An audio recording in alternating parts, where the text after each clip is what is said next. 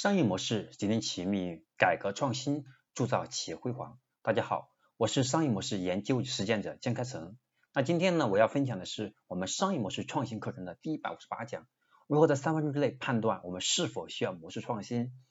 有些情况下，我们的模式创新是把我们企业带到一个误区的部分，但有的时候我们必须要进行商业模式创新，才能是提升我们的竞争力，才能更好的去贴近用户的需求。那到底如何去判断呢？在这里给大家分享一些方法论。要想让大家真的能够通过表象来看到商业模式能够带来的前景，企业就需要一幅前进的地图。在这里呢，做法有三步，和大家简单的分享。第一个是我们首先要识别到成功的起点，根本不是去考虑商业模式。而是要考虑面临的机遇，也就是如何去满足客户的需求，让他们得以感受到我们的价值，同时我们可以把效益最大化。第二个是我们要开始制定计划，这个时候我们说明公司啊要去设计好通过计划的方式来阐述，我们去描述如何以盈利的方式来满足客户的需求。所以第一点要是找到用户没有被满足或者没有更好的被满足的需求点。第二个是开始制定计划，想想。如何在我们在我们以我们盈利的方式来满足用户的需求过程当中，关键要考虑到是我们的成本，考虑到我们的形式，以及考虑到用户的需求最后产生的价值部分。那么第三个是将商业模式和公司现有的模式进行比较，确定一下为了抓住机遇要进行多大程度的变革。如果这第一步我们的需求判断准确，第二个是如何是在让公司可以盈利或者更好的体现价值的方式来满足用户的需求。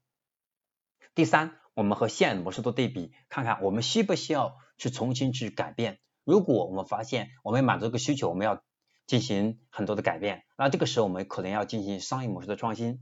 当你完成了以上三步，你就可以知道公司是否需要进行商业模式的创新以及组织结构的变革了，还是需要设立一个新的业务单元来实现。我们新的商业模式的落地，所以每个企业，我们想要获得更大的成功，都要面临着商业模式的不断去改革，或者是不断的去迭代优化。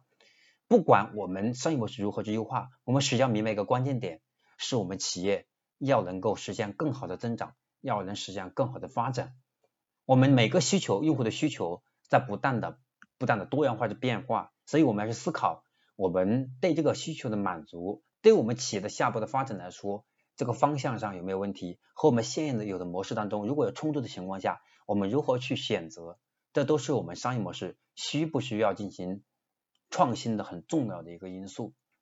OK，今天我要分享的如何在三分钟之内判断我们是否需要进行模式的创新，就分享到这里。我们下一讲第一百五十九讲，我将和大家分享跟这一讲有关联的。是五种常见需要改变商业模式的情况，也就是呢，当我们发现用户的需求没有被很好的满足，或者是我们发现了用户新的需求，我们需要去满足他们，但是我们发现现有的商业模式不足以去达到我们企业的这个商业的目标，OK，我们叫进行商业模式创新。那到底在哪些情况下我们需要进行商业模式的创新？那我归纳为五种。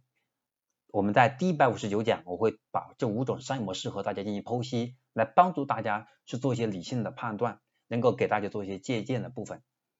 OK，我是商业模式研究与实践者江开成，我们第一百五十八讲就讲到这里，下一讲第一百五十九讲我们再见。